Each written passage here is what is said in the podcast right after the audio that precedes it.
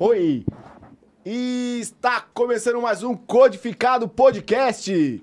Ao vivo, YouTube e na Twitch. Quinta-feira, exatamente às 21h10, mais ou menos, né? 21h13. E hoje nosso convidado da noite é ele, Guilherme Andreoli. Fala E pessoal, tudo bem? Boa noite. E aí, Gui, tranquilão? Pô, Kiko, tranquilo, obrigado aí pelo convite. Um abraço ao amigo Luiz aí. Tamo junto. Que deu uma indicada, né, cara? Pô, Opa, só indicou gente bacana. É. Uma boa noite pra todos. Lembrando a todos que estão aí, que vão entrar com a gente. Pessoal, não esqueçam de ajudar. Se inscrevam no canal, tá? Já de cara, clica aí, dá aquele likezinho também, ajuda. O nosso canal precisa subir. As pessoas estão chegando aqui, cara, cada vez mais interessantes. E o Codificado Podcast tá começando mais uma vez essa noite. E pra lembrar, falar um pouco dos nossos parceiros. Nona Nunziata, tá? Produtos naturais, que você tá vendo aí na sua telinha. Eu vou deixar aqui o molho aqui na mesa. Gui, você curte um ma macarrone com Opa. molho natural? Nossa, Dá uma olhada aqui, cara, ó. É, berinjela, cara, esse molinho é demais. Aí. Alcachofra, molho de tomate sem corante, é, tomate seco e patê de azeitona verde, cara. Dá uma olhada. Pô, Vê só- se isso aqui com um vinhozinho não... Só falta a macarronada. É Cara, aí. show de bola. Nona Nunziata, cara. Entra no Instagram dela, faz seu pedido, prova pra você ter uma ideia, porque, cara, molho natural é outro esquema, velho. É feito com tomate mesmo. Não é aquele molho que arde depois a goela, tá bom? E se você tiver pensando ou já tem em fazer uma, uma estrutura na tua casa com terras, produtos orgânicos, CIF e insumos agrícolas, tá bom? Também tá aí na sua telinha. Entra no Instagram, dá uma olhadinha lá e vê se interessa alguma coisa, porque eu já tenho a minha hortinha, tenho minhas plantinhas, que hoje é dia de ir pro Ceasa comprar plantinha pra quem gosta. Opa, aí sim. E aí? Beleza. Certo? Codificado Podcast começando mais uma noite aqui. Hoje, nosso 15 episódio, se eu não me engano. E nosso convidado da noite é Guilherme Andrioli, cara. Guilherme Andrioli é desenhista e videomaker. Videomaker, roteirista, escritor. Conta pra gente um pouquinho aí, Gui. Pode puxar o microfone pra você aí, cara. O que, que você trouxe aí? Você trouxe uma câmera, cara, pra mostrar pra Trouxe gente? aqui uma, meu, meu xodozinho, minha, minha companheira de vida, a Canon, que eu trabalho aqui, faço alguns vídeos com ela. E trouxe um presente aqui pra você, Kiko. Pô, cara, que legal. Obrigado. Meu quadrinho, o livro que eu lancei aí na época da pandemia, 2020. A história completa do meu personagem, né? O Mímico. Caramba, cara. Dá uma olhada aqui, ó. Se liga aí, família. Vou jogar aqui na outra. Vou jogar aqui. Tá na, tá na câmera aí, família? Dá uma olhada aí. Ó. Esse é o livro aqui do, do Gui Andreoli. É, esse aí foi um. Me- praticamente meu trabalho de vida aí. Ó, contra capa, ó. Pô, tá irado, hein, cara? Você que desenhou? Desenhei, escrevi, produzi. É, levo o selo da minha editora. É, é, é, Qual que é editora? Brambooks. É o Brambooks. meu selo. Pô, parabéns, cara. Puta trabalho Olha legal. aí pra você ver. Tem aí o marca-página. É, esse é um trabalho que levou aí. é, na verdade, sou formado em Direito. E na época da faculdade, eu criei esse personagem. Então, nas aulas de Direito Penal, ele, eu rabiscava ele. E.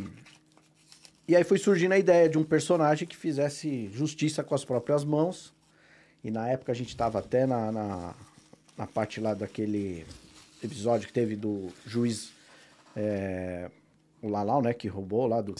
Tribunal do Trabalho. um- Cara, que irado, velho. Então, na, na escola, na, na, na faculdade, a gente estava estudando bastante esse caso. E não só isso, né? Fora a criminalidade que crescia na época em São Paulo. E aí eu criei esse personagem, eu sempre fui desenhista. E aí eu lancei esse personagem aí. E. E a Pô, partir vou uma- daí. Vou dar uma folhadinha aqui só pra galera que tá em casa ver, cara. É, Olha que bem feito os desenhos aqui do, valeu. do Gui Andreoli, cara. Pô, São você- 100, e- se não me engano, 140 páginas, história completa. Começo, meio e fim. Uma capa colorida, um miolo preto e branco. Cara, você é tipo quadrinhos mesmo, né? É, não, Pô, não. desenha pra caraca, velho. É, e esse, Que irado. antes da pandemia, eu ia lançar no meu aniversário, eu ia fazer uma vernissagem, fazer todo um evento, né, para lançar. Mas veio a pandemia e aí eu resolvi encarar e não deixar o projeto, né, ficar ali à deriva. Então eu resolvi publicar o meu selo, lancei minha editora. Então fiz toda a parte de editoração, escrevi, desenhei, criei todo o conceito. Guilherme, pra da- começar, cara, quem quiser dar uma olhadinha no seu Instagram lá, qual que é o é arroba? É Guilherme Andreoli, underline Marcondes e Branfilmes 2. Guilherme under, under, Guilherme Andreoli, Andreoli, underline underline, Marcondes, Marcondes. e, para ficar mais fácil, Branfilmes 2, que é a minha produtora. Pô, que legal, cara. E aí você, pô, começou a fazer os desenhos na facu. É, eu já fazia fanzine, né? Um abraço aí pra galera do fanzine, saudoso fanzine. O que, que é fanzine? Explica aí pra quem não é, da um- época. É uma revista independente feita por, por pessoas que gostam de arte, então ela não tem, ela não segue é, um, um padrão em si, ela é bem artística mesmo. E na época, com os meus amigos, a gente criou os fanzines, eu sempre fui fã de história em quadrinhos e criei os meus.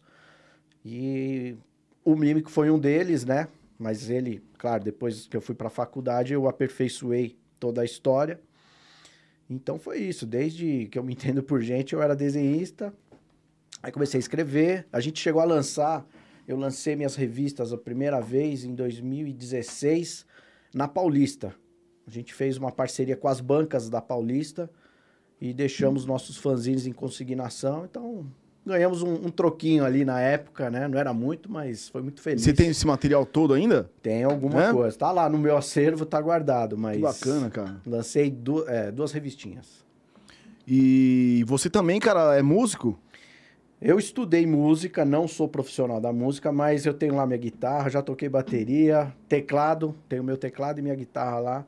Pretendo um dia vol- voltar, mas eu mexo também com programas softwares, né? Certo. E eu criei uma trilha sonora de 12 músicas para quem for ler o quadrinho ou quem assistir a série poder acompanhar as músicas que eu fiz para com o tema, né, do personagem aí o mímico. Então Pô, eu, que bacana, ele cara. me ajudou a, a desenvolver essa, essa habilidade também. E você já tem já duas músicas naquela Eu tenho duas músicas no SoundCloud, para quem não conhece, é um aplicativo, né? E depois eu passo até o link no, no para vocês. Mas é o Mímico Séries. Quem digitar no SoundCloud vai ver as duas músicas que eu deixei disponíveis lá. Pô, que bacana, cara. E você trouxe uma máquina aí também que é o seu equipamento, né? É, essa aqui é a minha companheira de vida. É, tenho outras, claro, mas essa é a que eu estou mais usando. E eu faço. Grande parte do meu trabalho é feita com ela, né? Então, hoje eu me dedico 100% ao audiovisual. É, além de ser empreendedor, né? Então, eu trabalho também em outras áreas, mas o audiovisual hoje é o, é o meu carro-chefe, né? Então, que, que é? Explica aí, cara, mais o que, que é audiovisual, assim, pra quem é meio leigo como eu. para quem não conhece, a produção de audiovisual ela engloba vídeo e áudio, né? Então, são produções que a gente faz que engloba essas duas, esses dois segmentos. E juntando isso com roteiro, produção, atores e aí por diante, dependendo do projeto, você cria uma produção audiovisual.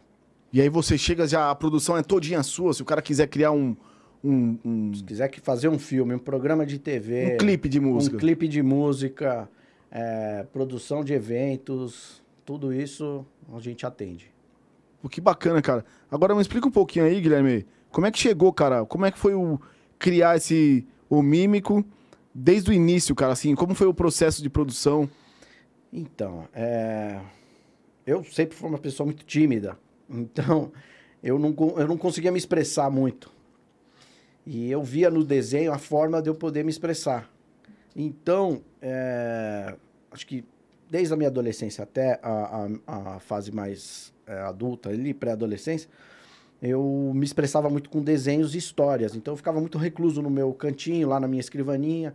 Eu escrevia séries, escrevia temas fantásticos, urbanos. E aí um dia surgiu a necessidade de eu criar um, um personagem que não fosse tão fantástico, que, que não envolvesse tão, tanta ficção científica, mas que fosse algo é, vamos dizer assim, prático para ser feito, inclusive futuramente como um filme ou uma série. E aí eu criei o Mímico, que é um personagem urbano, ele é um anti-herói, ele tem um, um, uma reviravolta na vida dele, trágica, que faz ele desacreditar de todos os conceitos, né, que ele vinha adquirindo por ele ser um bom policial e tal. Então ele abdica da vida dele em prol da vingança, né? Então é uma história que para quem gosta de Fantasma da Ópera, Justiceiro, Batman, Demolidor, Coringa também, ele tem essa, é, essa, essa vi, ele, o ele Corvo, é um ele tem toda essa, essa, essa loucura desses personagens Sim. misturada com um São Paulo, né? Porque é, é a cidade onde ele reside e onde ele atua. Então ele lida com todo tipo de personagens assim, vilões, né? Então ele tá ele vai na, nas comunidades, ele ataca políticos corruptos, mas sempre focado no objetivo dele, que é limpar o seu nome, ou seja, tem toda uma trama aí policial envolvida. É um thriller policial, para quem é, gosta. É um pouco do que você queria ser na vida real, assim. É, ele é a personificação do que eu gostaria de ser. É, entendi. Mas, né, a gente vive no mundo real e na ficção ele é o ele é essa pessoa aí. No fundo, todo mundo quer ser um pouco de coringa, né, velho? De é. louco, né? Por isso que eu falo que aí a justiça, ela não é cega, ela é muda. Então tem é um verdade. trocadilho aí pro pessoal e aí você começou a, a fazer os desenhos. E como é que você começou a criar as, as histórias? Então, aí eu pensei o seguinte, eu falei, bom, ele é um personagem que tem que ser mascarado, ele precisa esconder a identidade dele, mas ele ele tem que ter o porquê dele usar uma máscara. Não é simplesmente, sei lá, ele tem que ter uma origem, né? Uhum. Então eu misturo elementos de ópera, então eu associo a máscara dele a uma peça de ópera, né, de teatro, que inclusive eu também escrevi essa ópera rock, ah, é? É. O projeto é ali em cinco fases. Uh, é um livro, um quadrinho, uma série, um filme e, por último, a ópera rock. Tudo isso é conectado num projeto só. Então, eu já estou na fase 3, falta ainda as outras duas para a gente poder dar continuidade. E, assim, eu criei essa, essa história dele de poder usar a máscara com essa influência de uma ópera, de uma peça de teatro, então ele tem o porquê dele estar tá usando isso.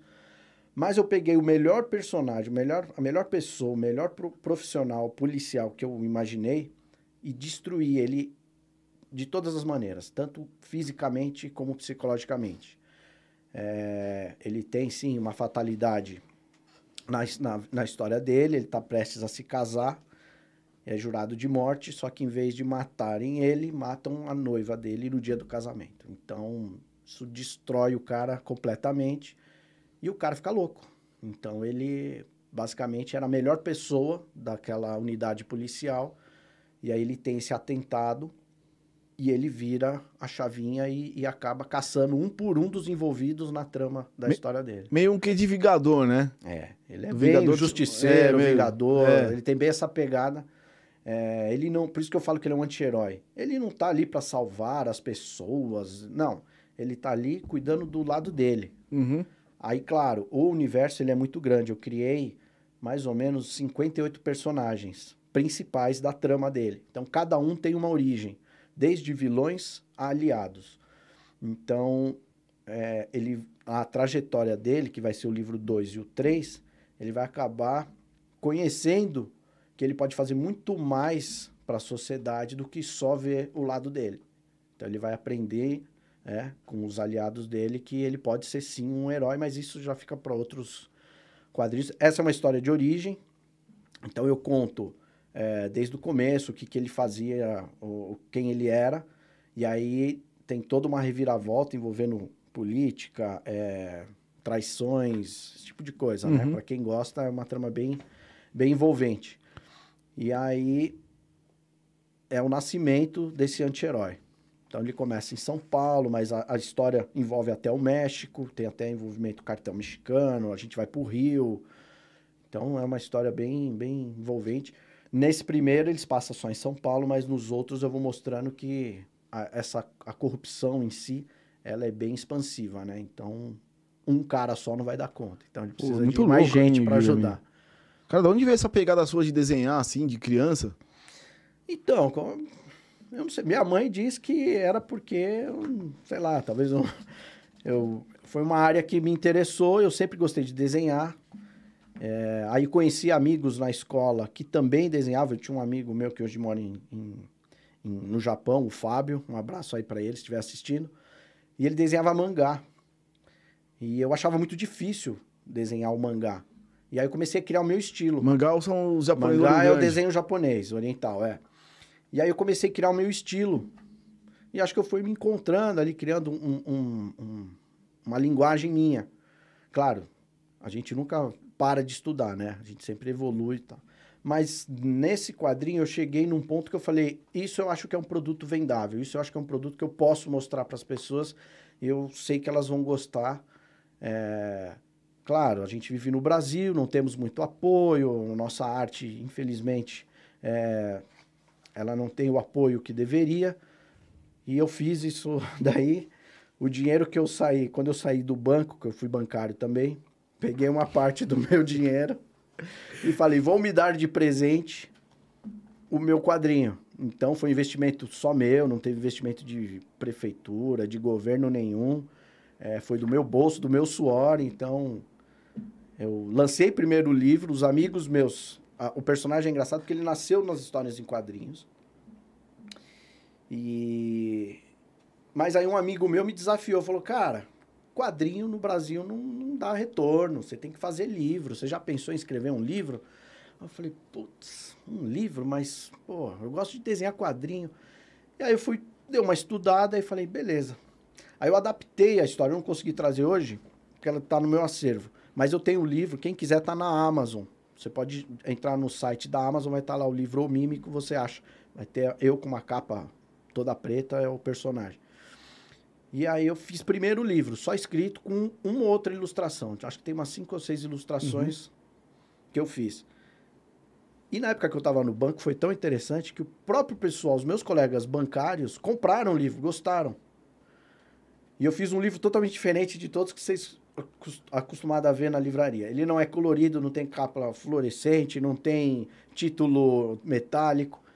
Ele é um livro que puxa bem as raízes minhas do fanzine. Ele era em preto e branco e só tem os meus olhinhos com a máscara do personagem. Uma coisa bem. E todo mundo gostou, porque é instigante. A pessoa olha aquela capa e fala: pô, o que, que é isso? Então, daí do livro, eu, claro, melhorei, criei coragem e aí fiz o quadrinho, que foi justamente o que teve o início, né? Então, mas eu adaptei de formas diferentes. Tem alguns detalhes diferentes na trama final, que eu deixo em um e outro. Então eu aproveitei e, e fiz essa. essa... Pô, bacana, cara. Ó, lembrando, pra galera que tá entrando agora aí, ou que tá assistindo, que pode fazer perguntas, tá? Quem tá aí que o Guilherme vai responder. Vocês que é, têm alguma curiosidade, pode mandar a bala aí que daqui a Nada. pouco. E. Liga não, se eu tô vermelho, viu, gente? É a primeira vez que eu tô tá, no podcast. É... Feliz demais pelo convite aos amigos aí, Luiz ali que tá. Pô, o Luiz tá vendo. Tem acompanhado, Luiz, a galera aí? Tá vendo todo mundo, hein, bicho? Hã? E, então, aí só uh, para acrescentar, agora, do, desse quadrinho, nós estamos fazendo uma série audiovisual, uma série de streaming, baseada nessa história do personagem. O nosso elenco hoje está fantástico. Nós temos hoje os dois melhores dublês do Brasil com a gente, que é o Gutenberg Lins e o Júlio Freire. O Gutenberg está fazendo a série agora do SBT com o Danilo Gentili, Exterminadores do Além. Hum, e o sei. Júlio Freire fez a série Dom, que está no Netflix, e o Doutrinador, que é um outro personagem também de história em quadrinhos. Ah, o Doutrinador é foi, saiu um filme, não saiu, saiu dele? o filme, então. Que também é o, o mesmo Júlio, esquema, né? É, o Júlio Freire trabalhou nas cenas de luta desse filme também.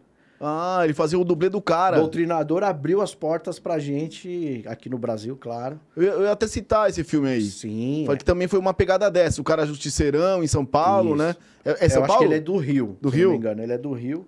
E ele mata. É muito legal a história dele. Ele mata os políticos corruptos, né? É isso. É. é. mais ou menos todo mundo tem vontade de fazer, né, velho? Tá. Que os caras ficam aqui. Os falando, personagens de quadrinho fazem Seu... isso. Pra quem gosta aí, os personagens é... de quadrinho servem pra isso. Então, apoiem o quadrinho nacional, tá vendo? Pô, mas é legal, hein, cara? Pô, você pegou uma grana e investiu na cultura, cara. Que bacana. é, eu peguei, assim, é o que eu falei. A, a, A gente chegou a gravar algumas cenas. Antes da pandemia, a gente já estava é, em pré-produção. Eu cheguei a gravar uma cena de ação muito legal, com tiro, com explosão, um monte de coisa lá que a gente já estava planejando. E aí veio a pandemia e atrasou tudo, né? O pessoal teve que ficar recluso, parou. Mas graças a Deus, nessa cena de ação, eu consegui fazer o teaser, que é o que está no, no meu YouTube e na página lá do Mímico. É, e, meu, a recepção foi muito boa. Todo mundo gostou. A gente está com atores também como Nando Cunha, Wagner Jolanassi, Cláudio Bruno. Ou seja, um elenco fantástico, fora o elenco feminino, que tá ainda. que a gente vai fazer ainda uma outra parte que vai aparecer também. Mas é um elenco muito bom. E eu tô assim. tô realizando um sonho, cara, porque do quadrinho você trazer os personagens à vida, assim, é coisa de outro mundo, né? Então. Pra quem, quem quer comprar esse livro aqui, vai achar onde? Então, hoje eu vendo pelo meu celular. Olha, quem quiser, o meu número é muito fácil, gente. É 9 5555 1555. É um número muito fácil. Depois os meninos põem aí para vocês assistir, é, anotarem. Mas hoje eu estou vendendo exatamente só pelo telefone. Eu ainda não ativei a minha loja, porque eu só tenho, eu tenho poucos produtos, então não vale a pena ainda é, manter uma loja virtual. Pô, galera, e vale a pena, hein, cara? Puta, o livro tá bem feitinho. É, ele tá bem. Pra quem é, é um curte livro quadrinhos, bem, tá muito bem legal. Tete a tete, né? Uma É, e bem- tá simples, né, cara? Assim, tipo, É. pra quem curte quadrinhos vai adorar, velho. É, Putz, pra tá quem gosta de muito- Frank Miller, pra quem gosta aí dos quadrinhos mais é, autorais, né? Putz, cara, eu esqueci. Tem um filme do Tarantino, velho, que lembra meio os seus traços, assim. Eu, esque- é, eu esqueci o nome do filme. Tarantino. pô, Que ele é, um- é um, é um- que ele é meio filme, meio quadrinhos. Você lembra? Sin City. Sin Não, City. É? mas não é do Tarantino. Sin Não é do City. Tarantino? Não. Do Tarantino? Não, é do Robert Rodrigues. Será, cara? É. Não é isso? Robert Rodrigues, né? É. Vamos consultar, mas se não me engano, o Sin City é muito bom. É mais ou Que menos. tem um isso. cara meio que. É, o, o quadro- Marv, que tem as, o- as bandanas na cara e sai quebrando todo mundo, não é esse? É o com Bruce Willis. Isso, é. É, não é? Que ele é o esse, Bruce Willis esse, é um policial e tal. Eu acho que é. E ele é preto e branco e ele tem uns tons em vermelho, né? Isso, É é, esse aí. Tem irado, cara. Mas tá bem parecido uns traços, assim. Muito louco, cara. Muito louco mesmo. E aí, e aí o cara pede pro você, pra você no celular. E, porra, É. põe no- ah, Depois você vai deixar no seu Instagram, né, cara? Tem, tem Deixa o eu- Instagram, o Mímico, né? As pessoas podem achar aí. E pra quem quiser comprar É. também, cara. Pô, que bacana, bicho. E. É, ó, só pra vocês saberem, custa menos que uma pizza, tá, pessoal? Então não tem desculpa. Quem quiser comprar, Ah, vale a já pena, vai hein, cara? ajudar aí e vai ajudar a gente a produzir muito mais conteúdo. É, e puta capa bonita também, cara. Tá É, muito então. bonito o livro. Aí, eu fiz com o maior carinho. Foi. Vai, pô, vale a pena. Lancei em 2020, né? É, lancei bem na época da pandemia, que nem eu falei, eu tinha planejado a minha vernissagem. Eu ia fazer a, a- renovar, né? A, fazer uma nova edição do livro, lançar o quadrinho com o meu selo próprio, fazer uma. uma, é, eu ia colocar o manequim do personagem para as pessoas tirarem foto e tal.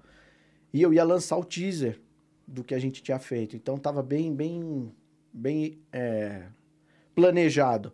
Mas quando veio a pandemia, eu resolvi só lançar o, o, o quadrinho, que foi uma forma de eu né, poder mostrar o trabalho para as pessoas. o que, que me você fez na pandemia, cara? Eu não posso reclamar, eu trabalhei bastante. É? De Pessoal- casa, né? Não, É mesmo, cara.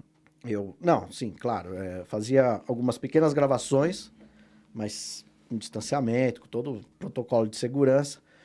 E que eu tinha uma casa de eventos na Vila Guilherme. Então, quando veio a pandemia, eu estava com essa outra atividade. A gente teve que parar tudo. Mas o audiovisual também me salvou e a fotografia. Então, esporadicamente, eu tinha um outro trabalho ali para fazer, né? E foi isso. A gente foi Você acha que deu uma melhorada até nesse tipo de trampo, assim, pra, pra- na pandemia? Pra mim, sim, porque as pessoas acabaram me conhecendo mais. Eu fui indicado por algumas pessoas para alguns trabalhos, mas eu conheço gente que trabalha em empresas grandes que tiveram que fechar mesmo, porque tinham mais de 200 funcionários, essa, né, produtoras grandes. Como eu trabalho sozinho e faço praticamente tudo, para mim não teve tanto impacto assim, claro. Algumas restrições, algumas coisas que a gente tinha que fazer é, via home office. Então, edição apareceu bastante, graças a Deus. Então, edição de foto, de, de vídeo. E eu crio meus conteúdos também, né? Então, isso facilitou até. Pô, eu cheguei a, a retomar o segundo livro, comecei a escrever de novo as histórias. E a gente teve que se, se reinventar, né? É, né? Teve que arrumar coisa para fazer, senão a gente fica maluco, E né? Qual a sua ideia aí? Pós-pandemia. Bom, eu tô com. Eu tô trabalhando atualmente, se não me engano, em 10 projetos. 10 projetos, Eu vou ter cara? que alinhar todos eles. O Mímico é um, a série, né? É um dos principais. Esse demanda mais tempo e mais trabalho. E também, claro, mais dinheiro. Então a gente vai reestruturar melhor ele. Eu estou trabalhando numa novela. Um abraço aí para Débora, não sei se ela está assistindo. Ela é uma escritora fantástica e eu ajudando ela a fazer uma novela, chama Excelsior. Aí, Débora, queremos você aqui, hein? É, então. A, a história, base... quem gosta da, da, da novela Próxima Vítima, ela tem muito aquela pegada. Não sei se você lembra dessa novela. A próxima vítima. Não, É. é não, não é com a Odete Rochman, não, né? É, essa aí. Então, ela tem essa pegada bem de, de, de trama de, né, de intrigas. Então, a gente também começou a fazer a pré-produção dela. O elenco tá fantástico também. Eu tô com um programa com o meu amigo grande Fábio Brito, é, da Bela Vista Cultural. Nós estamos fazendo um programa de que nós somos dois apresentadores e a gente fala o que o Brasil tem de melhor. Então é só coisa positiva do Brasil. A gente já tem um programa, eu estou terminando a edição do outro, já vou lançar em breve. Então a gente vai e começa a, a falar o que, que o, o Brasil tem de melhor. Então a gente chega nas cidades e vai mostrando o que as cidades têm de melhor. Além disso, eu estou fazendo um curta-metragem de vampiro. Aí, para quem gosta do tema, é muito legal. Chama Um Conto de Lilith. Um abraço pro Ricardo, que é um escritor também de mão cheia. Ele já lançou dois livros. Aí, Ricardo, É outro que vai vir aqui. depois você, depois É, você não, eu passa o tenho uma lista, dessa... eu falei ali pro pessoal, tem uma lista de gente que vocês vão ficar doidos, de tanta gente legal que tem para vir Pô, aqui. pode passar o contato mesmo, cara. Então, a gente tá para gravar agora dia 18. Gravar não, a gente vai fazer um, um- o, o teste de figurino, leitura, a primeira leitura do roteiro e o primeiro ensaio. Dia 18 a gente faz agora, do conto de Lilith. Eu adaptei um trecho do livro dele para um roteiro, né, de curta-metragem. Então, para quem gosta aí do tema, vai Você ser curte muito terror? legal. Terror, É? ação, suspense. Putz, eu curto pra caramba terror, velho. Então, Eu, tava, eu tinha uma Tem- ideia de fazer aqui no prédio, o prédio do terror, todo, todo Halloween. Cara, Mas assim, cobrar a entrada e tal. Eu vi que vocês têm uma estrutura. Ah, pessoal, tem uma estrutura boa aqui. Dá pra fazer muita coisa, hein? E a gente queria. Só que eu tava meio assim de falar com os caras. Tipo, fazia a fila lá embaixo, fechava todos os andares, a galera. Tipo, fazia. Lembra da. É, é que eu, te- eu tive isso na minha época. Eu não sei se vocês são da época. Tinha no, no piso Jurupis, no, no Ibirapuera. Começou antes da noite do terror do Play Center. Ah, Tinha uma casa do espanto lá. Aí depois foi, foi acabando, cara, esse tipo de coisa. E pra quem curte terror mesmo, sabe? É legal. Teve uma feira, se eu não me engano, um tempo atrás aí, mas depois da pandemia deu uma brochada, né? Mas, tipo, colocar uns personagens, sabe, no prédio, fazer um caminho pro cara Ó. subir e descer até o final. o Luiz esteve aqui, a gente até eu comentei com ele quando tava assistindo a entrevista dele, eu vou comentar de novo. Quando a gente tava gravando uma das cenas de um outro projeto, que seria do filme é, do Mímico, que eu tenho dois projetos, é o da série e o do filme, são trabalho com, esses dois, com essas duas mídias. A gente tava gravando uma, ce- uma cena em que o mímico ficaria como se fosse no alto de um prédio, com a capa esvoaçante, bem coisa meio estilo Batman. Nessa hora apareceu um motoqueiro de pizza, cara, um motoboy, Ah, ele contou, buscando a- o endereço. e o cara chegou olhando para um lado, olhando para outro. Quando ele olha e vê o cara com a máscara branca, uma capa esvoaçante, meu, esse cara deu um pinote. Acho que o meu filho, socorro! Nós deu um pinote que ele... Fantasma! Salsicha. É, então. Aí o cara vazou, a gente, porra, meu, o que que é isso? Ah, Scooby! Não, mas foi muito legal. E aí a gente, meu, isso aí ficou marcado. Acho que o cara deve. Ó, você, motoboy, que deve estar assistindo a gente aí. Não se preocupe, era só um filme. O tá? motoboy, se você tivesse sido a gente, traz aquela redonda pra ter- nós. é. Agora- Agora já foi, mas foi bem legal. Foi. foi... Ah, detalhe: no, eu trabalhei no Banco Santander. Um abraço para os meus amigos do Santander. E teve a festa de Halloween no banco. E aí eu resolvi vestir a roupa do mímico, que é a máscara tal, ela depois você mostra aí pra eles. Era uma máscara branca com os olhos pretos e tal. E eu vesti essa roupa no Halloween. Então eu esperei todo mundo se fantasiar tal, deixei. O pessoal, ah, você não vai não, calma, eu vou. A hora que eu pus a fantasia, cara, o que eu assustei o povo lá no banco. Mas o pessoal descendo na escada de emergência, era um. Era, dava um susto. E era gente que saía tropeçando, caindo. Foi muito legal, assim. Foi, foi bem Eu sou, eu sou um cara, eu sou meio consumidor de terror, assim, velho. Eu vou. Todos os filmes no cinema eu vou e, e aquele. Eu esqueci o nome do diretor também, né? De Praxe, que fez agora o Maligno. Maligno. Maligno ou Maligna? É o mesmo diretor do. Do Invocação do Mal. Ah, o James Wan. Isso. James, James Wan, Wan, é. pô, fez Bom o Aquaman, caramba. fez, É, porra, velho. Esse É, cara, cara sabe é- fazer as coisas, ele é- velho. Ele é muito bom. E eu Ele acho que a pegada dele é animal, velho, assim, pra aterrorizar. Susto, porque- né? É, porque ele não trabalha com braço, pé, né? Sim, sim, não, Ele é mais trabalha psicológico. com o terror psicológico, Que é velho. o pior que, que é tem. o pior que tem. É, é, que você fica, você fica, né, E eu queria fazer isso aqui no prédio, cara. Não, queria não, nós vamos Nós vamos fazer. Vamos mesmo? Vamos fechar? Aí, ó, Luiz. Cara, se não, se não fechar num prédio, vamos pegar uma casa aqui em São Paulo e vamos bombar ela Ó, no... pessoal, mais um projeto aqui, ó. Já estamos formalizando mais um projeto. Cara, e a minha ideia é muito louca, é pra nego, Ah. tipo, sair de lá pro, pro manicômio, E velho. tem outra coisa é pra pra ter pra medo. você. Não, é pra ter, se não tem medo, velho, não tiver medo, não esquece. esquece. Ó, pra quem não sabe, eu fiz parte também da primeira versão do Cinelab Aprendiz. Um abraço pro pessoal do Cinelab. E eles têm o, o Capel, o Borg, todos eles, Fernando, eles têm lá um, um- Eles ensinam de uma maneira tão simples a gente fazer esses filmes de terror. Assim, é fantástico. Foi uma escola o, o Cinelab pra mim. Você poder, assim, aprender a fazer sangue, fazer coisas, né? Para as pessoas olham e falam, pô, deve ser mó difícil, deve usar ketchup. Não, pessoal, tem, tem um jeito legal que faz o sangue. Pô, cara, eu vou... Você não, não foi na feira que teve aqui do terror? Dos filmes, Eu, eu, eu sempre fui na. na- Na- Eu, fui em, eu fui em praticamente todas as edições da Comic Con. Não, Mas não foi. de terror, não. Foi a... A Fantasy, não. Cara, deixa eu ver se eu acho aqui. Puta feira, velho. A... Eu não me lembro de feira. Terror... é, Terror Fest? Será que foi essa? Deixa eu ver se eu acho alguma coisa aqui que eu devo ter É, se postado. eu não fui, provavelmente eu tava trabalhando e aí não deu pra. Cara, aqui eu não, eu não vou ter, depois eu falo. Eu- Tem pergunta aí, pessoal? Pergunta Tem, aí. tem pessoal pergunta. tá- Tem pergunta aqui, Tem, cara. vê aí. Tem aqui, ó. Vamos bastante coisa. A galera tá. Tem uma galera aqui, ó. Vamos ver. Tem a galera do Arquivo Confidencial. Eita! Oh, esse sim, Robertão, aí. Ele tem um programa muito legal, pra quem gosta de UFOs, as- é, acompanhe Arquivo Confidencial. Ele fez um documentário sozinho. Olha, muito bonito o trabalho que ele fez. Ele é ufólogo?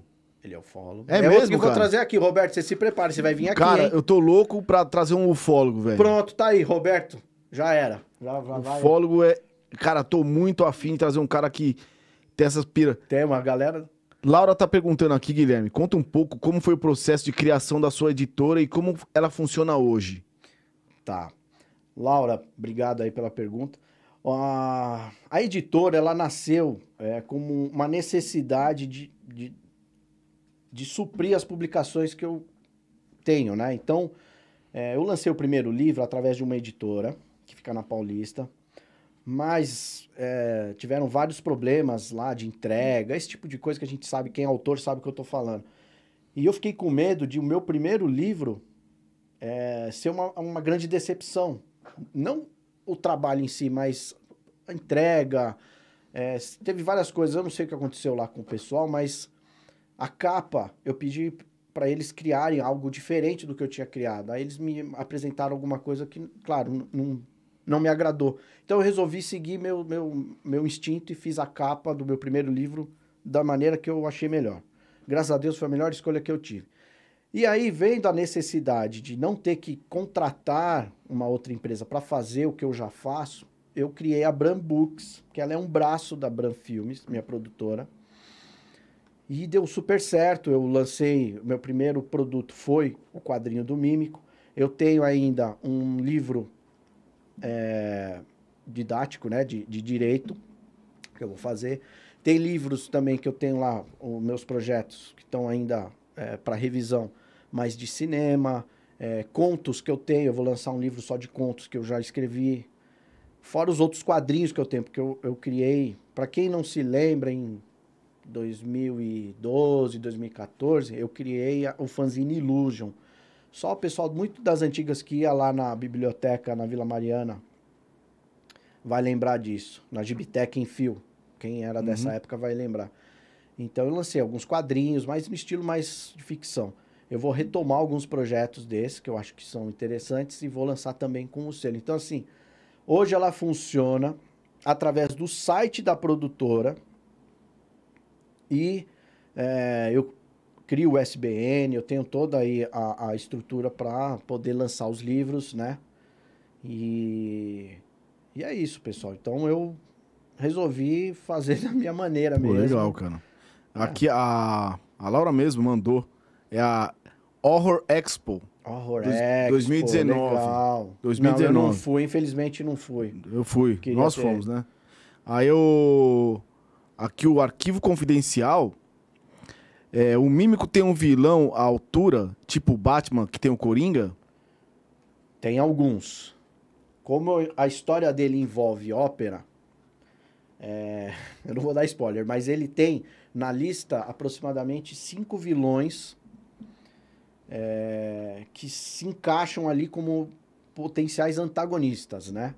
Claro, primeiro eu mexo muito com máfia italiana, então eu tenho uma vilã que ela tem um, um, um bordel de fachada, mas ela faz tráfico de órgãos e de mulheres. Então ela utiliza o bordel dela para selecionar as meninas. Então ela se compararia ali mais com uma, sei lá. O nome dela não é Fátima, não, né? Não, não. Que tem uma mulher do Butantan lá que, Não, não que é eu a acho que ela Fátima. trabalha com essas Não, coisas. não. Não, então não. É, é um nome bom, é um nome bom, não, mas não é ela, não. Aí eu tenho o tenor, que tem a ver com a ópera, Cara, por que, por que ópera? porque eu sou fã do Fantasma da Ópera. Eu adoro. E ópera rock, então, eu, é meu sonho Mas de tem, consumo. é, mas tem aquele tem, poder de. tem. Eu criei, eu criei uma, é uma história dentro de uma história. Então, a história do mímico, tirando a parte policial que tem de investigação, tem a parte mais de ficção, que é nessa ópera, que ele invade essa ópera. Por Uhum. isso que ele se transforma no mímico. Tanto que a ópera se chama O Silêncio do Mímico. É uma ópera. E aí o personagem, seguindo a trajetória dele, para né, é, passar as etapas que ele tem que passar para se transformar nesse personagem, uma delas é a invasão dessa ópera. Então ele tem todo esse conceito é, gótico. um E, e a obra bem também é um estilo. O ambiente meio sombrio, né? Sempre, né? sombrio, é, Sempre meio então. sombrio, escuro. É. A música. Por né? isso é, é, é, isso foi legal, cara, porque eu fiz 12 músicas, eu fiquei tão empolgado com esse personagem. Na verdade, só pra vocês entenderem como surgiu, é, é, eu tenho muitos insights. Eu não durmo muito bem, então é, eu durmo muito pouco. Eu tenho muitos insights, então são muitas informações que chegam e eu, às vezes eu tenho que acordar de madrugada, ou eu tenho que escrever, ou eu tenho que gravar um vídeo, ou eu tenho que um dia, na pandemia, eu acordei e fui gravar um filme. Eu fiz um filme dentro de casa, chama Primeiros Dias, tá no meu YouTube. Eu acordei de madrugada e resolvi gravar, me gravar no primeiro dia da pandemia que foi oficializado. Então eu tive um insight, essas coisas. O Mímico não foi diferente. Eu vi essa história em sonhos. Então eu passei esses sonhos pro papel. Então o quadrinho, se você vê, é a representação que eu tive de sonhos, de visões. Então é um negócio meio louco. Pra quem entende dessa área aí, é um prato cheio, viu? Ele ainda continua aqui, cara, o arquivo confidencial. A história do mímico se passa na atualidade ou nos anos 80? Não, ele é um, ele é um personagem atual. Eu não coloquei data, né? É, justamente para que ele seja atual para quem estiver lendo. Eu não, não, não- Tanto que usa celular, é, tecnologia de ponta. Ele é, é uma mistura do James Bond. É um- é- são várias referências que eu peguei. Uma mistura do James Bond personagem. com o Neymar. Tá, ele é meio. Com, é mais ó, é, é uma mistura aí. Eu botei no liquidificador o Justiceiro, o Corvo, o Coringa, o James Bond. É, ele tá com muito cara de. É, ele é bem, né? Então, Puta irado, velho. ele tem bastante referências. aí. Pra quem gosta de filme de ação, é, pancadaria, ele é um prato cheio. Ó, o Entrevista de bolsa e mais. Boa noite, Ricardo. Neto na área assistindo. Legal. É, parabéns pelo trabalho. O Homem-Aranha, cara, protege. Ainda o arquivo mandando mais perguntas aqui. O Homem-Aranha protege Nova York, o Batman Got- Gotham City e o Mímico. São Paulo, pô. Ah, ele protege São Paulo. São Paulo. Ele é da capital. Ele é- reside em São Paulo.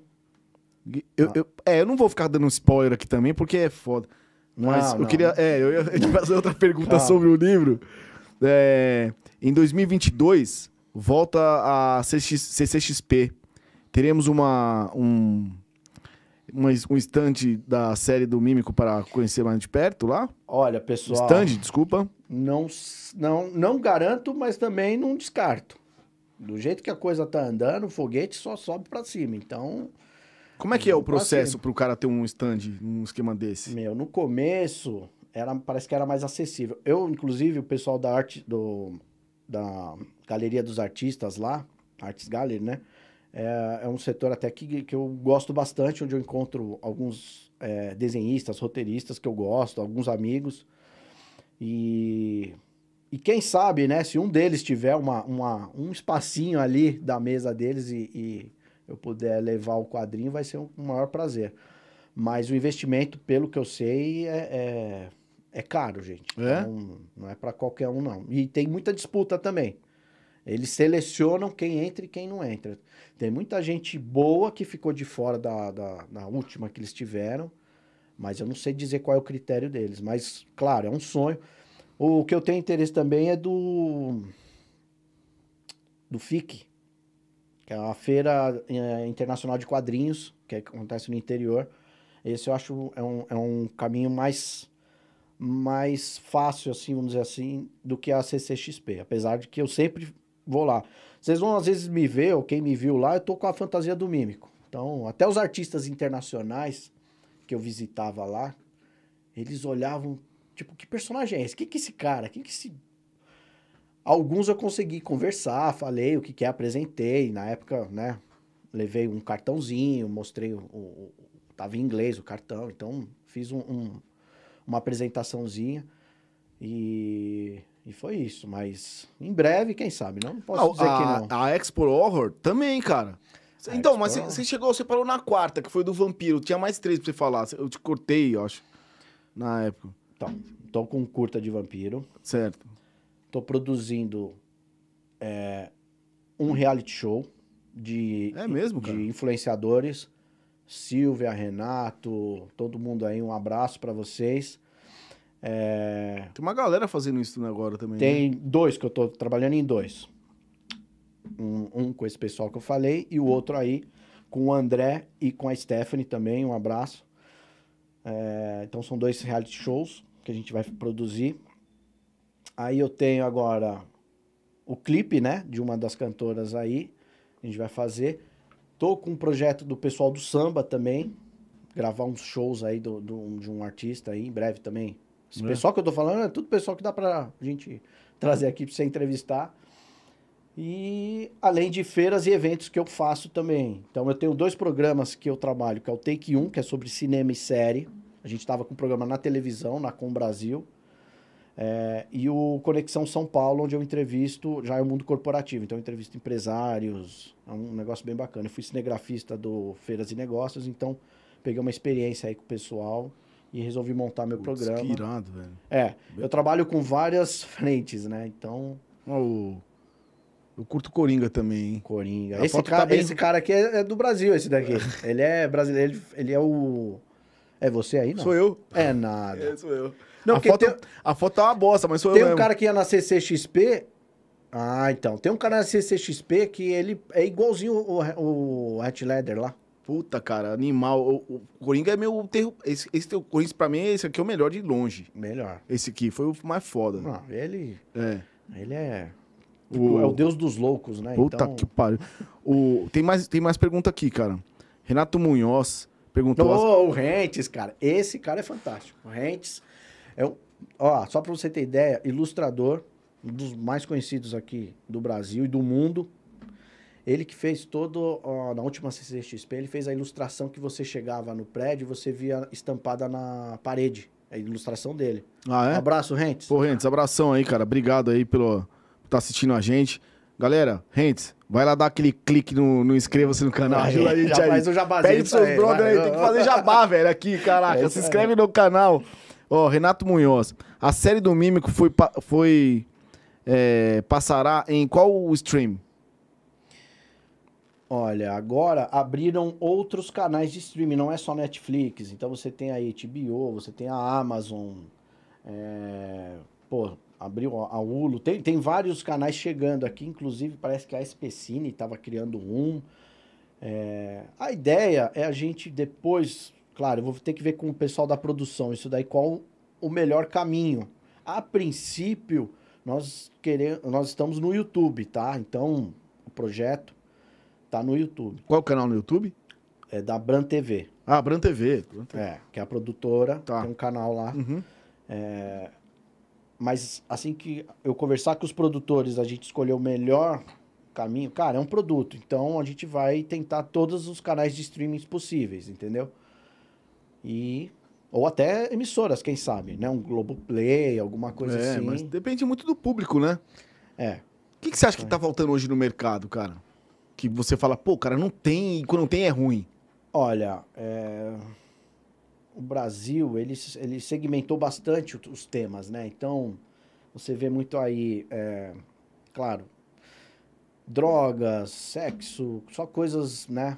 Vamos dizer assim, até tem algumas coisas de violência mesmo, né? Pesadas. Mas acho que ação, suspense... Falta não- ação, né? É, ação então, falta, né, igual, cara? ó, gente, é, o Brasil é um celeiro maravilhoso de profissionais aí, de, de, de, dublês. Os caras fazem milagres aí com produções que vocês acham que é, o ator não é nada. É os caras lá que se mata pra fazer cena de ação. E eu acho que falta isso no. Porque é drama, é comédia. O Brasil sempre, né? Drama e comédia. Agora, parece que nos últimos anos tá tendo um- uma retomada de uns filmes de ação, Uhum. filmes, né? Eu, particularmente, gosto de, de- de- explosão, de, de sangue, tiroteio. Eu também, eu também. Cara, é- porque é difícil de fazer, claro que é. E é legal quando você faz bem feito, né? Então, acho que falta isso. Ah, tem ator que fez, gravou com a gente lá a cena de ação do Mímico. O cara sempre fez comédia ou fez drama. O cara nunca te- teve a experiência de um filme de ação. O cara me agradece até hoje. Fala, meu, cara, isso foi uma experiência fantástica. Eu adorei participar de um filme de ação. Não sabia que era isso. Pô, cara, eu trouxe dois caras aqui, um diretor, o Jansen. Inclusive foi o Luiz. O Luiz. Foi o Luiz, foi você, né, que, que me passou. E o Jorge. Pô, cara, o Jorge Mesquita. Pô, puta ator, cara. Depois dá uma olhada no. Legal. no porra, esse é o cara pra você ter um contato. Os caras são Bom. foda, velho. Né? É, Tá ligado? Não, ser amigo do Luiz. É? Tá- Porra, tá caramba, cara. Os caras trouxeram aqui, o cara fez um. Um ao vivo aqui, bicho, não se vira no 30. Ô, É, louco. Eita! É. Ah, se tiver um papel aí, eu desenho agora também, pô. Pô, Faça cara, é mesmo? 30 aí, aí. Ô, produção, cadê a caneta e o papel? Faça agora, pô. O. Ó, o arquivo confidencial. Qual que é o nome do cara, velho? Roberto. O Roberto, o Roberto. pô. Roberto, valeu, Roberto. Obrigado aí por participar, Pois cara. é, ó. Verdade mesmo. Pô, cara, e agradecendo o Guilherme mais uma vez você, sua presença aí. Você é foda, cara. É? Porra, velho, você tem coisa pra caraca, bicho. Pô, legal, Quem tá- valeu, pessoal. Quem tá, quem tá, quem tá, quem tá assistindo aí, cara, a live, pô, bicho, quem pegou agora, quem chegou agora, o cara tem 10 projetos em andamento aí, fez um livro do caralho aqui. verdade, velho. Pô, parabéns, verdade mesmo. É, Renato Robertinho, gosto muito do sobrenatural. Você tem algum personagem ou HQ com esse tema? Tenho. Tenho. Eu cheguei a lançar o primeiro, que se chama Lupino. Ele é um cara que é traído pela gangue dele. Só que ele é uma, é uma história meio de ciganos, mi- mistura um negócio meio místico assim. E em determinado momento, como ele é amaldiçoado, ele acaba virando meio que um lobisomem, é um negócio bem. E os caras acabam caçando ele. Então é uma, uma trama um pouco diferente do Mímico, claro, mas ela vai mais pro terror aí, já é, É. uma coisa. Vou- vou- até voltando a falar um pouco que, a gente que, eu, que eu perguntei o que faltava, é, terror também falta, né? Eu vejo nas séries, eu fico Teve, procurando teve na- o, o- o- nos streams aí, cara. não- School dos meninos do Cinelab, que é fantástico o filme. Como chama? School. School? É, quem... é muito legal o filme. O Gentili tá querendo fazer uns agora, né? Ele tá o meio que Danilo. Gentili tá com, É. com, o- Com a os série, né? Terminadores do Além. É. O, dublê que faz as cenas de ação, toda essa produção, é o Gutenberg Lins, que tá comigo no projeto do Mímico, que é o cara que veste e faz as cenas de luta do Mímico. É, eu achei do caralho o, o- o cara ter essa, essa atitude de querer fazer terror, velho. Porque o Brasil é, tá fraco nisso, né? Agora que tem uns caras muitas- arriscando. Tem, tem muitas produtoras pequenas fazendo uns trabalhos muito bons. Então, assim, é, é que assim, a gente não valoriza ainda os profissionais, né? Você vê, a maioria de quem trabalha com, com fotografia ou, ou, ou cinema, não necessariamente só vive disso. O cara, às vezes, é, é youtuber, ou é programador, ou faz outra atividade para dar um sustento, porque é, é difícil viver de audiovisual aqui no, no Brasil. É, o Renato Munhoz, eu já fiz essa pergunta aqui. Existe projeto de fazer uma série live action dos seus outros personagens, tipo Night, Nightclaw? Nightclaw é das antigas. Ele foi meu primeiro personagem. É, ele eu vou ter que reinventar porque ele é muito parecido com Pantera Negra. Uhum. Do filme, não o Pantera Negra dos quadrinhos. Quando eu criei ele, ele era todo mais tecnológico, que é muito parecido com o atual Pantera Negra dos filmes da Marvel. O dos quadrinhos, o cara usava um pano, capa, era bem diferente. Mas eu não digo filme, apesar de que hoje a gente tem uma tecnologia boa para poder aplicar nele, com as roupas de enchimento, essas coisas, fica legal. Mas acredito mais na frente uma animação. Ah, inclusive, estou fazendo também um desenho animado, infantil. Qual o nome, sabe? É o Reino das Letras. Que Ele legal. vai mostrar, é um projeto que a gente está também aí é, fazendo, ele vai mostrar as crianças a escrever o português correto. Pô, Que bacana. E não essas gírias que hoje o pessoal utiliza. Então, o foco do projeto ele é esse. Né? Bem... Pô, bacana, cara. Ah, e de- não só isso, estou produzindo também um documentário sobre a minha cidade natal, Presidente Prudente. Um abraço para todos lá de Prudente. Nós vamos fazer um trabalho magnífico lá na cidade, contando um pouco da história e tal. Então, Presidente Prudente, abração pra todos aí. Ó, o Renato falou, pô, já me inscrevi no canal, inclusive essa camisa do Full Fighter é bem louca. Aí, ó. É bem louca mesmo. É bem louca porque ela tem o disco voador. disco Esse que é voador. o ufólogo? É. É, irado aí, Renato. Não, Obrigado, o Renato cara. não, o Roberto, mas são irmãos. O Renato e o Ah, são Roberto irmãos? É. Irado mesmo a camisetinha, cara. Essa aqui eu comprei quando os caras vieram aqui fazer show no Morumbi, fui no show. Às vezes vale a pena pagar um pau pros caras lá na, É. né, na entrada. Você curte rock?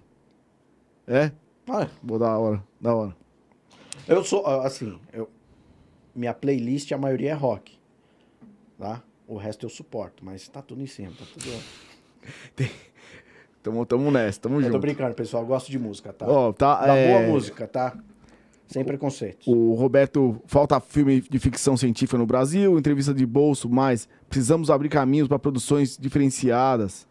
É, Guilherme, toparia dirigir um filme sobre o caso Varginha? Nossa, claro. Inclusive, vou visitar Minas. Já me convidaram lá, o secretário me convidou, vou visitar Minas. Tá na minha lista. O Roberto perguntou isso, né? É o Roberto, Ó, é o Roberto. É nós, cara. Você acha? A fonte é você, irmão. Ah, Não, não, esse aqui quem, perguntou foi o Renato Munhoz. é, Renato, então tá É. junto. O... Não, com certeza.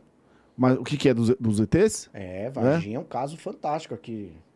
Qual que foi a pegada de Varginha? A gente fala meio por, ouve meio por cima, uma tiração de barato. Inclusive, o Roberto, no documentário dele, explica tudo o que acontece de uma forma brilhante. Mas o que eu sei foram que duas meninas, se não me engano, elas encontram, tem um encontro presencial com um ET. Mas não esse ET que a gente imagina, que é é mais para um bicho, alguma coisa diferente do que nós temos aqui. E, e parece que é isso. E aí acabou virando uma febre lá, o exército foi lá, de fato, investigou e tal. Então, ó, acompanhe o arquivo confidencial que vocês vão saber tudo que aconteceu no. Pô, que irado, velho. É. Pô, inclu- Mas é uma inclusive, história muito legal. inclusive, eu tava na. Uma vez na Chapada dos Guimarães. Tem um lugar lá que é meio que pra observar o, o céu e tal, cara. Pô, tinha, tem, tinha bastante ufólogo lá também, viu, cara? Aí os caras estavam falando do, de um clarão que chegou num, num, num dia que tava todo mundo. Teve um clarão, pô, é. Chapada dos Guimarães é um lugar que tem bastante ufólogo, cara. Tem bastante Tem, aparições de, tem. de, Já vou falar já? Ó, não precisa ir muito longe. Em Cotia, dependendo da região que você está, eu até lembro disso, eu tava com um churrasco em família. A gente visitou um, um sítio de, um- de uns parentes nossos. E olhando para o céu, a gente via aquelas luzes brilhando, mas diferente das estrelas, elas ficavam de um lado para o outro. Cara, eu não sei o que é aquilo. Assim, eu nunca tinha visto aquilo. Então eu chamei primo, chamei o pessoal, olha aqui. Ninguém sabe dizer o que, que é. Mas aquelas bolinhas brilhantes ficavam é, indo para um lado e para o outro, mas sem, sem um, um- um destino. Elas Uhum. ficavam indo, voltando, indo, voltando. Quem é de Cotia sabe o que eu tô falando, porque lá o céu é mais limpo, você consegue ver tudo isso. Mas são objetos que a gente não sabe identificar, né? Eu não posso dizer que é um ET ou não, pode ser um, um monte de coisa, né? O que mais aí, pessoal? É, filme de terror é bom. O fi- filme de terror bom é do Danilo Gentili e o último do Zé do Caixão. o É, Arquivo Confidencial É, tá falando é, aqui. é. É, Guilherme. Tuparini dirigir o e o Codificortes. Como? Se olhar o seu celular. Deixa eu dar uma olhada aqui no. Ganhou um patrocínio, é isso? É isso, produção? É patrocínio? Pô! Aí, ó. Ah, você Já pergunta-? Ô, pessoal. Porra, velho. Vou dar uma passada aí. ah, bah. Foi a primeira pergunta. Vou dar uma passada aí, velho, pra ir pro cara liberar lá no portão. Pergunta se o Gui conhece da área 51 da Unicamp. Não, da área 51 da Unicamp. Ó, cara, se for aquela história da loira do banheiro, do anão de jardim, esse daí eu já não, não, não conheço, não.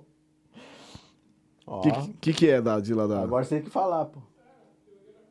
Teoria das cons- Ah, conspirações. tá, Eles tá. guardam o ET lá na Unicamp, eu sei. É mesmo? É, deve ser aqueles professor doido da Unicamp, deve ser tudo ET, pô. Não, Tô mas. brincando, viu, pessoal? É esse- brincadeira, não, tá? mas não esse, mal, não. esse, esse é, um, é um papo muito louco, né, velho? Porque tem. Pera aí, deixa eu tirar minha máscara. Você acredita em ET? Acredito. É? Influências extradimensionais, mais precisamente. Porque eu acho que muitas coisas que nós fazemos hoje, ou, é, a gente é muito manipulado, eu acredito. Uhum. Né? Então, o pessoal da metafísica também, eu gosto muito desse- desses temas.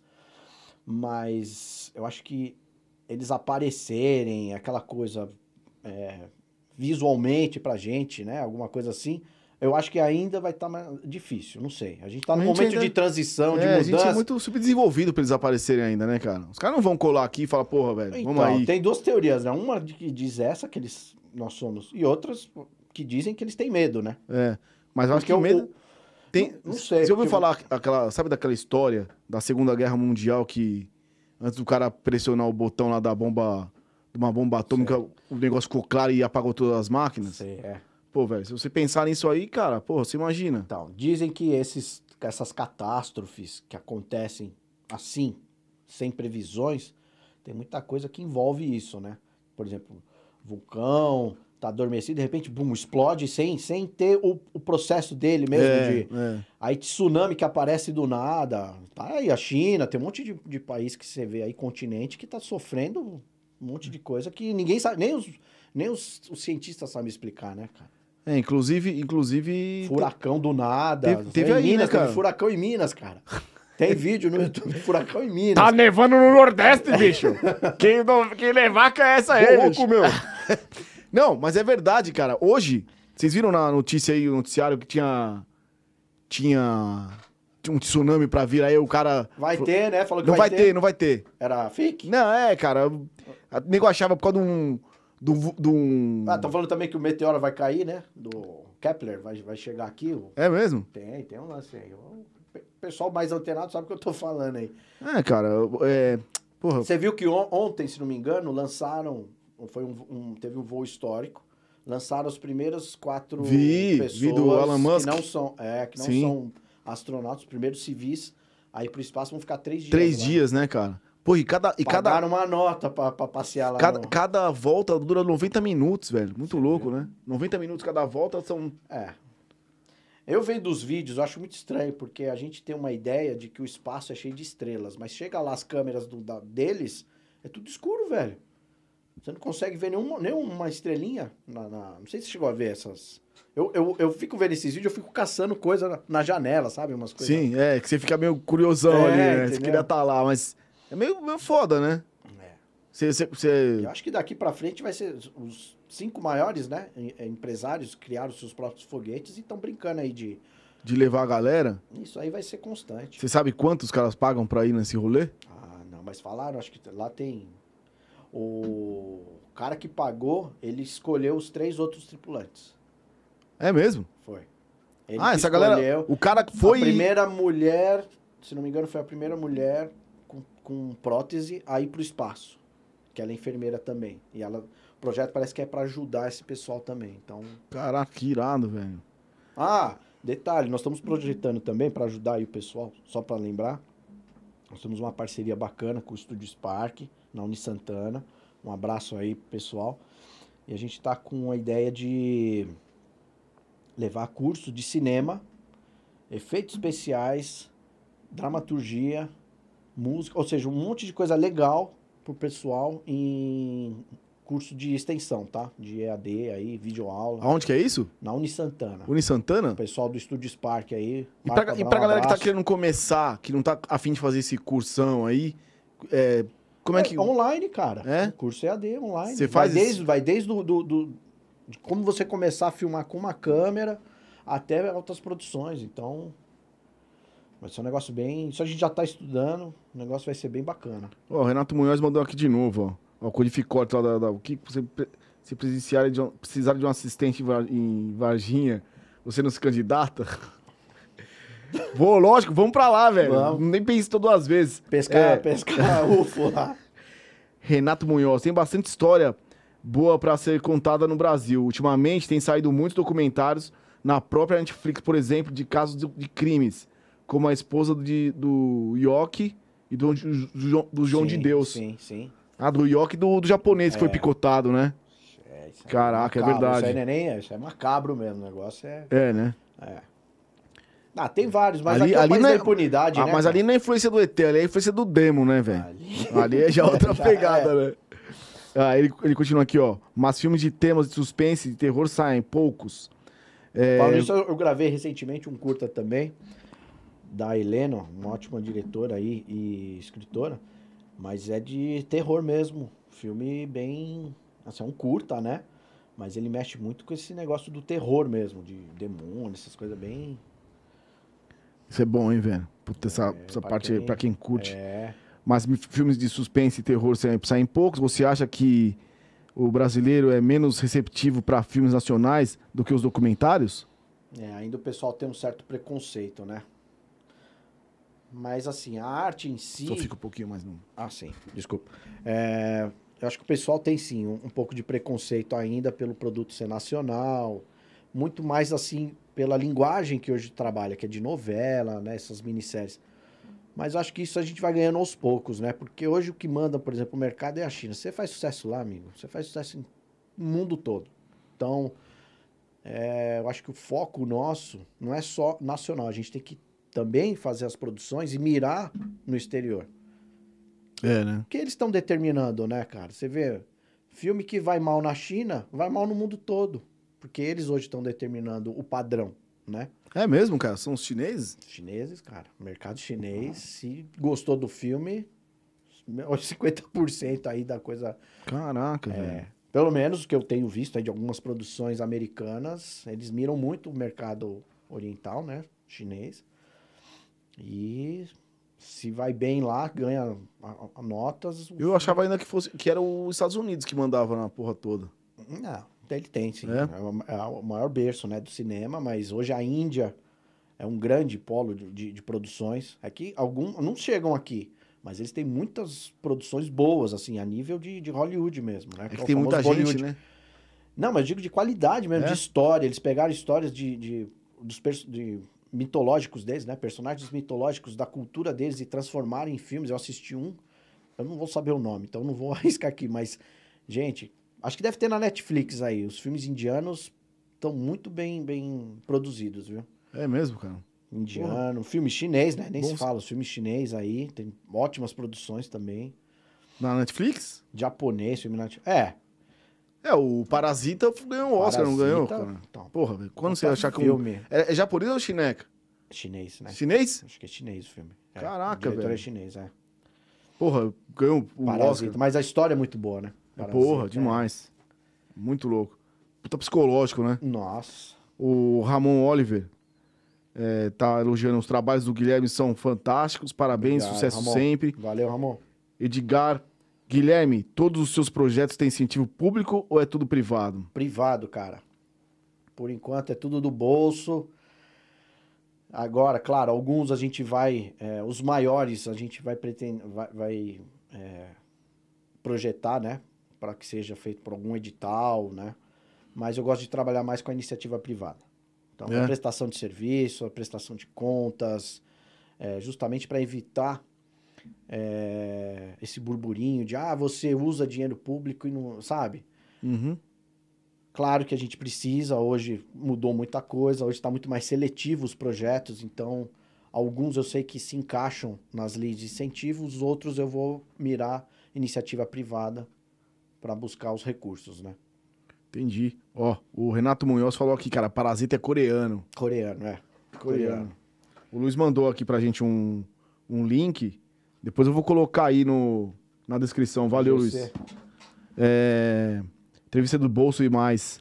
Fala pro Guilherme que ele esqueceu do nosso projeto, que é fazer um HQ da minha websérie, Ap- Apartados, É verdade. Ó, Ricardo, que fala não, sobre ufologia. não Ricardo esqueci, Neto. Não. O Ricardo Neto, que é. É. o que a gente está fazendo, um conto de Lilith, que é o que eu te falei, que é o curta que a gente vai fazer do vampiro. É ele que é ufólogo?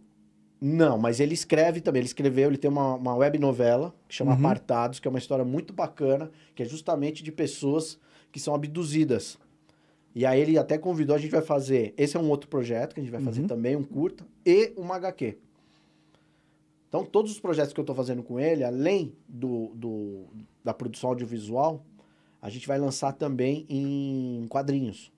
HQ é história de quadrinhos, né? Pra quem não sabe. É. Qual que é o seu diretor favorito? O, o Renato Munhoz tá perguntando. Olha.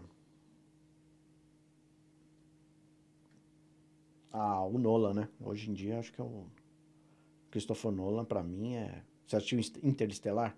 Assisti. Meu, Uma viagem, né? nossa, cara. Interestelar é uma É. viagem. É um filme. Ah, eu gosto muito do trabalho dele, né? Ele brinca muito com esse negócio de tempo, realidade. Você acha que é uma coisa quando você vê a outra. Nossa, e a sua teoria que você tá imaginando já não é. Só a onda Ah. do filme aí foi muito louco, aquele filme. Memento, né? É, tem vários filmes bons, né? Fora a trilogia do Batman que ele fez brilhantemente, né? O Ah, Heath foi ele? É, Christopher Nolan. Ele fez uma trilogia contando um, um Batman inédito, né? Até então. É muito louco, cara. Eu fui ver Batman no cinema, eu era moleque. E Mas ainda era qual o, Batman? o primeiro. De 89. O, o que o Coringa era o. Jack Nicholson. Jack Nicholson. Cara, foi do do caralho. Tim eu Burton. é, Do Tim Burton, que é o classicão. E vai voltar agora, hein? No filme do Flash. O O Michael Keaton vai Michael voltar. Keaton, vai velho. voltar Pra mim, esse cara, do quando tiraram ele do Batman, eu fiquei puto. Eu falei, cara, esse era o Batman, velho. Esse cara, pra mim, era o melhor. Foi o melhor Batman, assim. Ah, ele foi icônico, né? É, foi icônico. Aí tiraram ele e colocaram o. O magrinho lá. O Val Kilmer. O Val Kilmer primeiro, Kilmer. isso. Foi o Val Kilmer. Que eu acho que não teve muito a ver com o Batman. É que ali eles mudaram muita coisa, né? O, é, é, o Tim Burton ele chegou a escrever o roteiro do terceiro filme, ia ter terceiro filme com duas caras e tal, ia ter um negócio bem é, legal na história. Aí, claro, os estúdios começam a interferir demais, os diretores acabam desistindo, e aí, como o diretor desistiu, o elenco inteiro. Vazal. É, o problema. Ah, a gente teve um grande problema. Eu sou fãzaço dos filmes de super-heróis, tanto Marvel quanto DC. Mas algo inédito que foi feito, e acho que todos os diretores sabem disso, o que o Zack Snyder conseguiu fazer com o filme dele.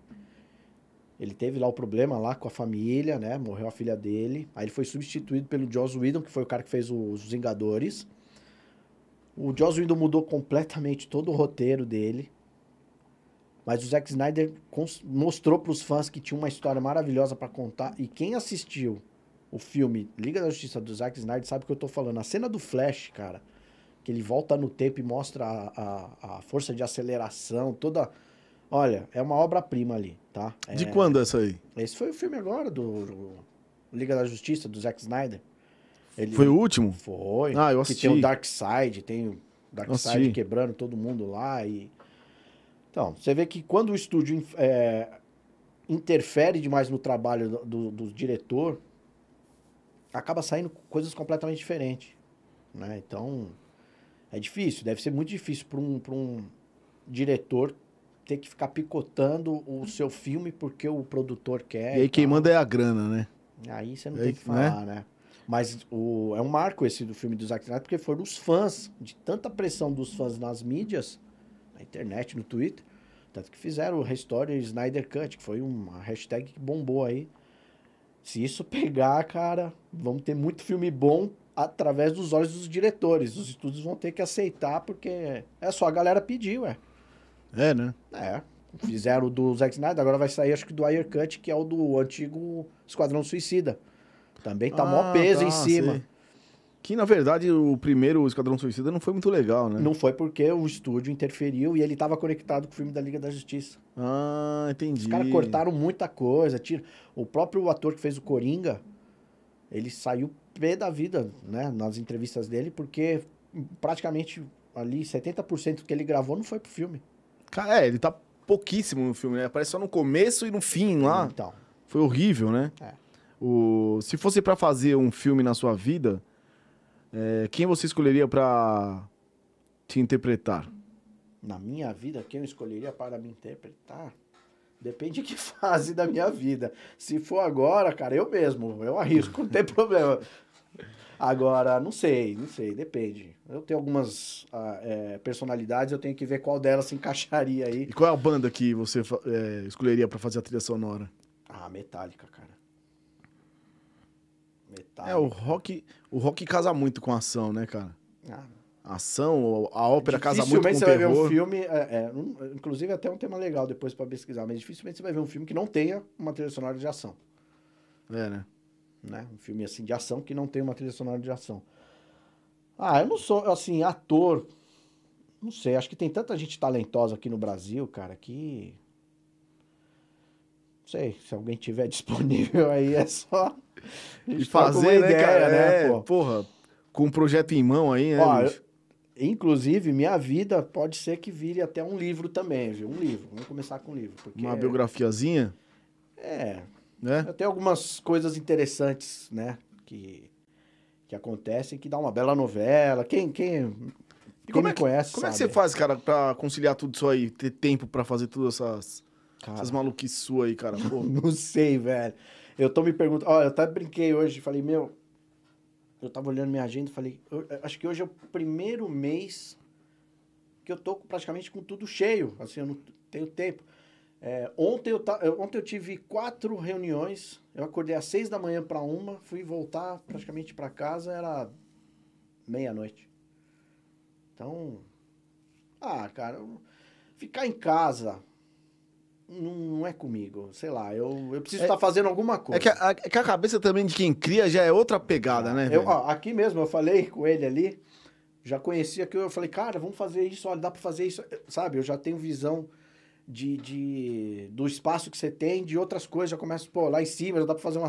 Já falei ali na, no, aqui no mezanino que vocês têm, a imagem da cidade aqui de São Paulo, eu falei, pronto, já temos a, a- como filmar uma cena aqui pro mímico, tá ligado? Sabe? Sei. Umas coisas... Ó, é, quando a gente começou a montar o estúdio, eu queria pegar um cara com drone pra fazer uma vinheta e pegar à noite os prédios e tal, não sei o quê. Aí, o- Aí, Bragadrone, ó. Tá, Então, ó o cara aí, ó, um abraço. Braga. o Bragadrone, fiquei sabendo que não pode fazer vinheta à noite, é, usar drone à noite, não pode? Imagina. É? Não. Não Quem tem falou nada a ver com essa NAC, com o cacete A4. Não, a não ser que aqui passe avião. Aqui é rota de avião. Se não é rota de avião. Tem uns aviãozinhos, né?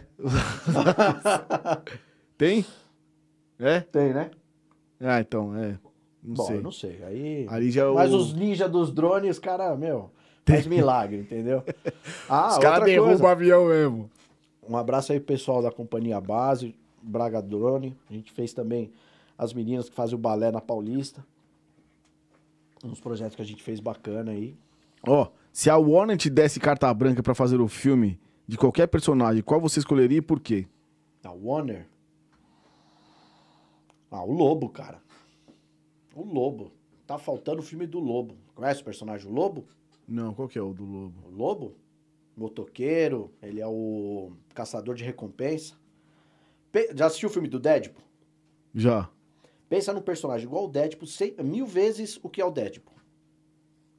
É o Lobo. Ah, é o Lobo? É, é Lobo mesmo. Você digita depois no Google, Lobo, você vai ver. Ele parece um roqueirão. Ele, ele é de história de quadrinhos. História em quadrinhos. Lobo, do Kate Giffen. Meu, o cara é, é... É o tipo de filme que eu gostaria muito de fazer. Você Se falou tivesse- Caçador de Recompensa, eu já imaginei o do Django Livre lá, velho.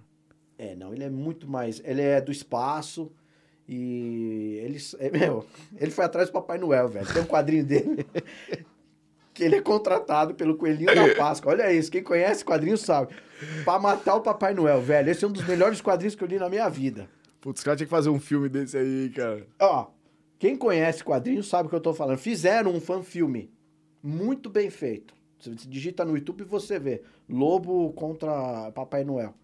Muito bem produzido. O cara que faz o lobo, então, é muito engraçado. Um, um filme que eu acho que falta.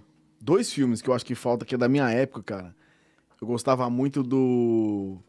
Do Silver's Rock. Ah, Silverhawk. Só a trilha sonora já É. arrepia. E Thundercats. E o- e Thundercats, é. Puta. Não tem, né? Não tem, não tem, os caras não tem uma vontade de fazer um filme Não, desse, é cara. da Warner, né, cara? A Warner. Acho que os direitos estão na Warner ainda. Eu sei que eles agora vão investir no He-Man, né? Tem um live É, action né? do É, tá He-Man. voltando, é. É, a Netflix parece que vai lançar um live action dos Cavaleiros do Zodíaco. Eu era fãzaço do Eu também, cara. Eu era fãzaço dos Nossa, Cavaleiros. aquela trilha sonora quando tocava. O vocalista do Angra, então. Putz, adorava. Inclusive, eu queria trazer até um cara André aqui Matos. que. Nossa, maravilhoso. Um cara aqui que tinha um. que faz umas dublagens aí. Eu queria fazer um. Uma dublagem com ele dos Cavaleiros. Eu ia me aventurar a fazer o. Como é que Quem era você nos Cavaleiros do Zodíaco? Quem que você curtia mais ali? Cara, eu curti o cara do golpe fantasma. O Câncer? O, o, o cara que tinha um golpe fantasma que voltava. O dragão. Ah, o Dragão? Qual- não é não, o dragão? é o Cólera do Cólera- Cólera Não, não, não. Dragão. O irmão dele, o. Que tinha um golpe fantasma. Não, esse é o Ikki, de Fênix. Ike de Fênix. Então é nóis, é. É o que eu mais Que curtia mais também. loucão, é. O cara chegava só no fim, que os caras estavam tudo arrebentado, ele dava um pau em todo mundo. Mas eu gostava do Execução Aurora. É. Também Esse é. O Ah, Cisne, todos são. Cisne. É, o Cisne era legal, era legal também. Só se fudia, né, cara? É. É, Rosana Munhoz. Uma fã aqui mandou um beijo. Um beijo. Alice. Pô, minha filha. Minha filha me Legal, cara. Maravilha, ó. Beijo pra vocês. Pô, cara, pô, quero que você volte aqui, viu, cara, Guilherme? Legal pra caramba. Brigadão, bicho. tamo junto, cara. Pô, brigadão mesmo. E no Esse é o cara ali, ó. Ele é, É, culpado ali, pô, ó. Caraca, o Luiz, velho, soltou uma caixinha de surpresa É, ali, deu, velho. muito, deu bom aí pra vocês? Porra, foi legal pra caramba. Ó, a gente conhece só gente. Cara, eu falei lá com ele, falei, a gente conhece muita gente legal aqui pra. Legal. É, então o canal tá, tá aí, né, cara? Doutora Carol Viola Nutricionista mandando um oi também pra gente. Legal, obrigado, Carol. Por favor, gente, quem tá é, chegando agora aí, é, ajuda a gente, já dá aquele cliquezinho aí, se inscreve no canal, aperta o Aí, ó. sininho. Por favor. Codificado podcast, pessoal. Codificado Podcast. Estamos começando aí. Com uma ajuda, ajudaça do Luiz, ajudou bastante a gente. Pô, obrigado, cara. É, sou prima dele. Ela tá falando aqui, sou prima dele. A doutora É, Carol Viola. Guilherme, obrigado, cara. Guilherme é, Andreoli Marcondes. Cara. Tá com o livro aí, O Mímico. Gente, entra lá no canal dele. Arroba, fala aí, Guilherme. O seu Instagram. o Instagram é Guilherme Andreoli, underline Marcondes. É, o nome é comprido mesmo, mas pode digitar. E o mais curto que eu Já tenho tá na é telinha aí, ó.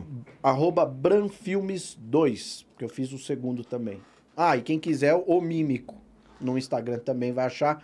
Vai ter a máscara do personagem, é só reconhecer. Legal, cara. E lembrando também pra galera que o- o- todos os nossos vídeos, cara, estão no Codificortes também, os nossos cortes, tá? De todas as conversas que tem aqui, a gente faz um corte, joga lá no Codificortes, que é outro canal.